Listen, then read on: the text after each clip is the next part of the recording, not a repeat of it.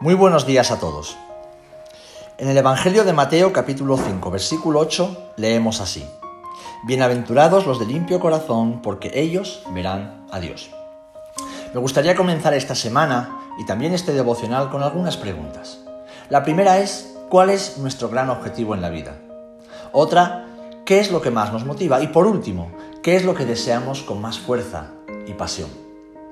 Hacernos estas preguntas pondrá de manifiesto los deseos e intenciones de nuestro corazón. Bien, para los escritores de la Biblia, para los hombres y mujeres que a lo largo de las generaciones y los tiempos han comprendido el Evangelio, su mayor deseo es el que nos refleja y el que manifiesta este versículo, alcanzar el corazón de Dios, tocar el corazón de Dios. Ahora bien, debemos tener en cuenta algunas cosas importantes. En primer lugar es que no somos dignos. La Biblia nos enseña y nos muestra que todos somos pecadores. No merecemos el perdón y el amor de Dios. Hemos transgredido su ley que es perfecta y es justa. Nuestro pecado nos hace culpables del juicio y la condenación. Y aún así, Dios nos amó. Él envió a Jesús para morir en la cruz por nuestros pecados. En segundo lugar, debemos recordar también que no estamos capacitados para tocar el corazón de Dios. Por lo menos no estamos capacitados humanamente, por nuestras fuerzas, por nuestros medios. No hay manera humana de que un hombre, una mujer como tú y como yo alcancemos a Dios, toquemos su corazón, ni por medio de nuestros sacrificios, ni nuestros esfuerzos humanos. Ni siquiera llorando mucho, porque somos seres emocionales, podemos alcanzar a Dios. Tampoco con nuestros razonamientos. Así que la pregunta final y la que da respuesta a, este, esta reflexión, a esta meditación, es cómo pues podemos llegar al corazón de Dios. Las formas, las expresiones, los rituales, todo lo visible es lo que habitualmente los seres humanos buscamos.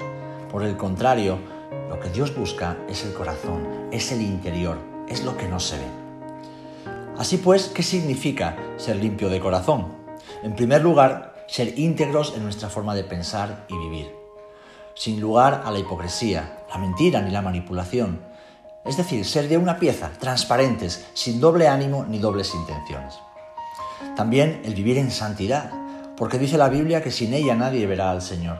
Ningún impuro entrará jamás en el reino de Dios, en los cielos. Y aún para esto, para esta santidad, dependemos de Dios, puesto que solo el Espíritu Santo que vive dentro de nosotros puede hacernos puros. Así que nuestra parte, queridos hermanos, amigos, es la de apartarnos, huir, escapar, resistir a todo aquello que nos hace pecar contra Dios y ensuciar nuestras vidas.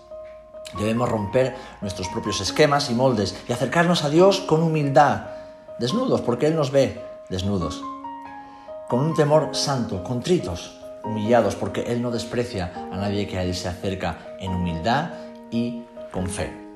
Pero también debemos hacerlo confiados y alegres, pues hemos sido salvos. Su Espíritu Santo da testimonio de que somos hijos e hijas de Dios. Así que en este día, queridos hermanos hermanas en la fe, el objetivo de todo cristiano, de todo hijo e hija de Dios, debería ser vivir cerca del corazón de Dios. Allí hay consuelo, hay fuerza, hay restauración, paz y amor. Y cuando te acercas a Él, hazlo presentando algo hermoso, algo digno, algo que signifique tu adoración para Él. ¿Cómo podemos tocar el corazón de Dios?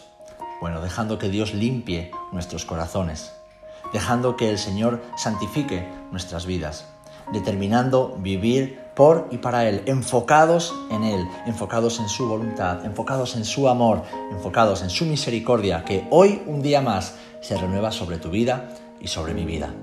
Que Dios te bendiga.